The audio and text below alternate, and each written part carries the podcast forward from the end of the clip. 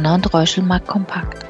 Herzlich willkommen zu einer neuen Folge unseres Biweekly Talks mit Carsten Mumm, Chefvolkswirt bei Donner und Reuschel. Ich bin Eva Fiedler und führe Sie durch das Gespräch. Wir freuen uns, dass Sie dabei sind. Moin, moin und guten Morgen nach Hamburg. Hallo, guten Morgen nach München. Carsten, in China haben wir aktuell ein Wirtschaftswachstum von gerade mal 0,2 Prozent. Das ist jetzt nur ein Beispiel für den Abwärtstrend. Woran liegt es, dass Chinas Konjunktur derzeit so schwächelt?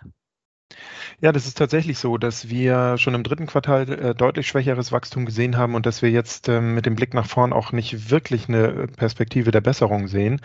Die Schwäche, die kommt vor allen Dingen aus den traditionell wichtigsten Bereichen in China. Das ist die Industrieproduktion beispielsweise, die nur noch relativ schwach gewachsen ist. Das sind Anlageinvestitionen, die nur noch relativ schwach gewachsen sind. Die Importe sind schwächer reingekommen als erwartet. Also die klassische Industrie sozusagen, die schwächelt zurzeit. Das kann man auch äh, erkennen daran, dass der relevante Einkaufsmanager-Index für das verarbeitende Gewerbe zuletzt unterhalb der Expansionsmarke von 50 Punkten veröffentlicht wurde. Das heißt also auch die Perspektive für die nächsten Wochen und Monaten ist für dieses, äh, für die Industrie, für das verarbeitende Gewerbe relativ schwach. Die Gründe dafür sind vielfältig in meinen Augen. Zum einen haben wir in den letzten Wochen wieder vermehrte, sehr, sehr strikte Maßnahmen zur Eindämmung kleinerer Corona-Neuinfektionsherde gesehen in China. Das kennen wir ja schon aus der ganzen Zeit der Corona-Krise, dass eben bei ähm, kleinerer Anzahl neuer Infektionen sofort sehr strikt und, und harsch abgeriegelt wird und ähm, tatsächlich auch Firmen davon abgehalten werden, weiter zu produzieren. Das ist der eine Punkt. Das andere ist, dass sicherlich die Pleite des Immobilienentwicklers Evergrande weiterhin für Verunsicherung sorgt, vor allen Dingen auch bei privaten Verbrauchern, bei betroffenen Menschen, die Wohnungen schon angezahlt haben, noch keine Lieferungen erhalten haben. Viele Chinesen waren auch in den Aktien und den Anleihen investiert, bis hin natürlich zu einer Verunsicherung einfach der gesamten Immobilienbranche, die sehr, sehr wichtig ist äh, für China.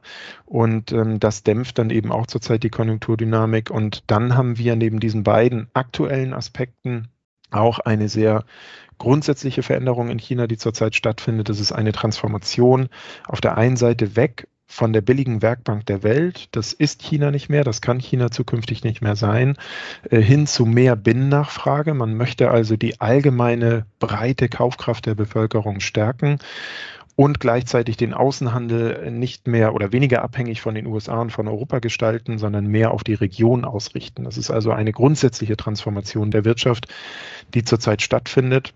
Und der zweite Punkt ist unter dem Gesichtspunkt Transformation, die Regierung lässt zurzeit Luft aus einer Immobilienblase, die sich jahrelang vor allen Dingen sehr stark schuldenfinanziert aufgeblasen hat und die in den letzten Jahren einer der wichtigsten Wachstumsfaktoren in China war, in etwa für 25 Prozent der gesamten Wertschöpfung steht. Das heißt also, ähm, es findet ein Deleveraging statt, ein Abbau der Verschuldung, weniger Spekulationen möchte man haben und das bringt natürlich dann auch in dem gesamten wirtschaftlichen Kontext zurzeit eine Verunsicherung. Mhm. Also gibt es deiner Meinung nach noch einen Lichtblick für China? Ja, es gibt tatsächlich einen Lichtblick, auch wenn wir die aktuellen volkswirtschaftlichen Zahlen betrachten. Die Einzelhandelsumsätze beispielsweise, also tatsächlich der private Konsum, ist im historischen Kontext ähm, immer noch etwas äh, gedämpft, aber er ist zumindest besser als erwartet reingekommen äh, bei den letzten Zahlenveröffentlichungen. Und damit einhergeht auch, dass die Stimmung im Dienstleistungssektor beispielsweise anders als im verarbeitenden Gewerbe doch noch relativ gut ist. Der Einkaufsmanager-Index liegt bei 53,8 zum Schluss. Also die Unternehmen aus dem Dienstleistungssektor erwarten eine steigende Produktion und sind grundsätzlich positiv. Und dieser Dienstleistungsbereich, ich habe es eben angesprochen, die Transformation der Wirtschaft, macht mittlerweile tatsächlich über 50 Prozent der gesamten Wertschöpfung aus in China. Und damit ist das tatsächlich eine der ähm, positiven Perspektiven zurzeit.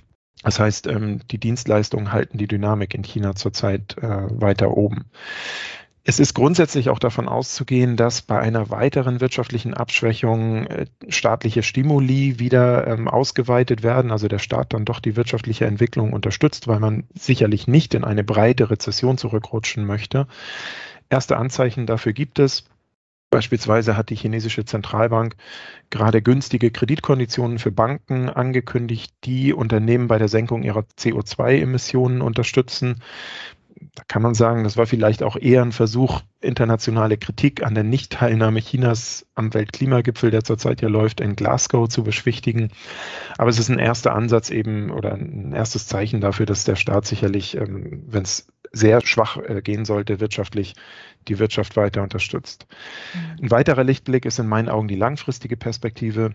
Und da wird es so sein, dass nach dieser Transformation die chinesische Volkswirtschaft stabiler sein wird, weniger von Weltkonjunkturzyklen abhängig ist, weniger von spekulativen Elementen wie dem Immobilienmarkt abhängig ist und einen weiten oder breiten steigenden Wohlstand zu verzeichnen hat und damit eben auch global ein wichtiger Absatzmarkt bleibt. Mhm. Wer rettet denn nun die Welt? Oder anders, es spricht ja vieles dafür, dass die USA nun die Rolle der Konjunkturlokomotive übernehmen. Ist es deiner Meinung nach nur ein kurzfristiger Trend? Also zumindest ist es im Moment tatsächlich der Fall. Im vierten Quartal wird ja in Deutschland und in Europa auch das Wachstum äh, weiter zurückgehen, also relativ schwach ausfallen. Und im Gegensatz dazu wird sich das Wachstum im vierten Quartal in den USA beschleunigen. Also im Moment ist, sind die USA die Konjunkturlokomotive der Welt.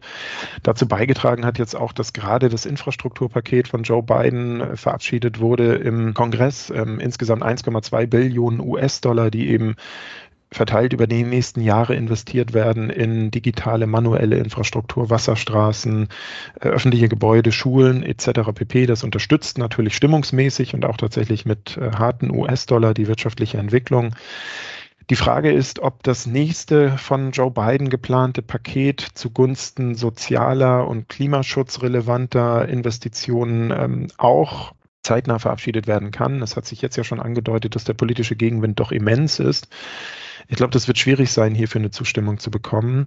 Aber es gibt weitere positive Aspekte zurzeit in den USA. Am Arbeitsmarkt äh, haben wir zuletzt für Oktober vermeldet bekommen 531.000 neu geschaffene Stellen. Das ist, ähm, ist deutlich mehr gewesen als erwartet. Die Arbeitslosenquote ist auf 4,6 Prozent gesunken. Es ist noch nicht ganz das Vorkrisenniveau, aber geht doch deutlich in die Richtung und das stärkt den Binnenkonsum, der für die US-Volkswirtschaft sehr wichtig ist.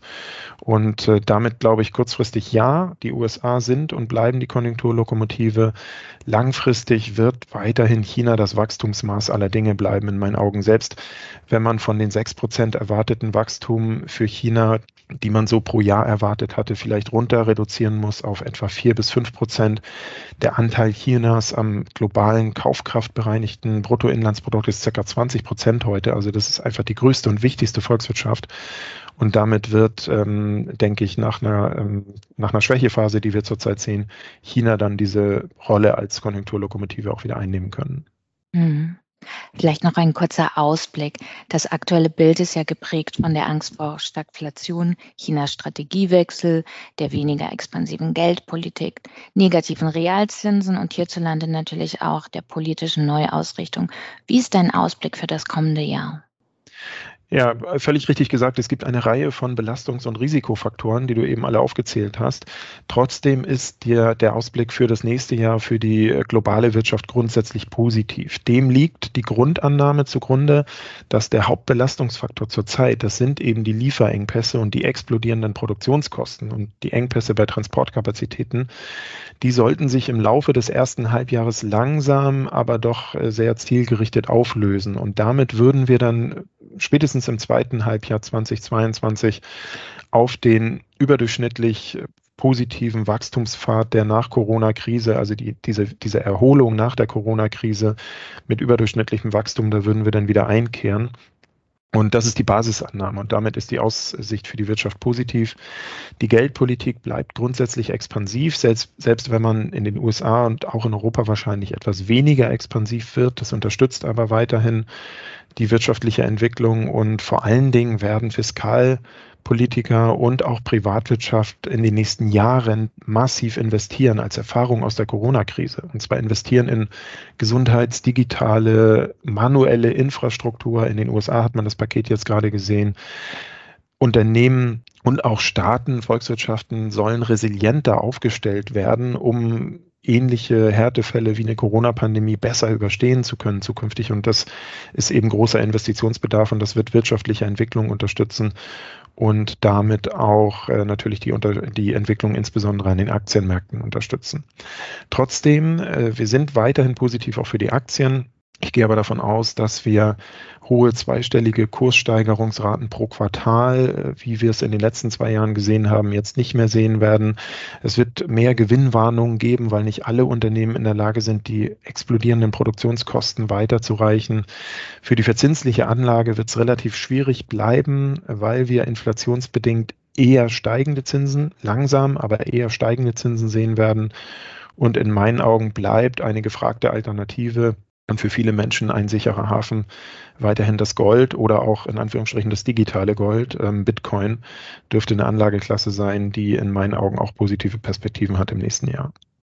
Wunderbar. Das war es auch schon für heute. Vielen Dank, Carsten, und wir hören uns dann in zwei Wochen.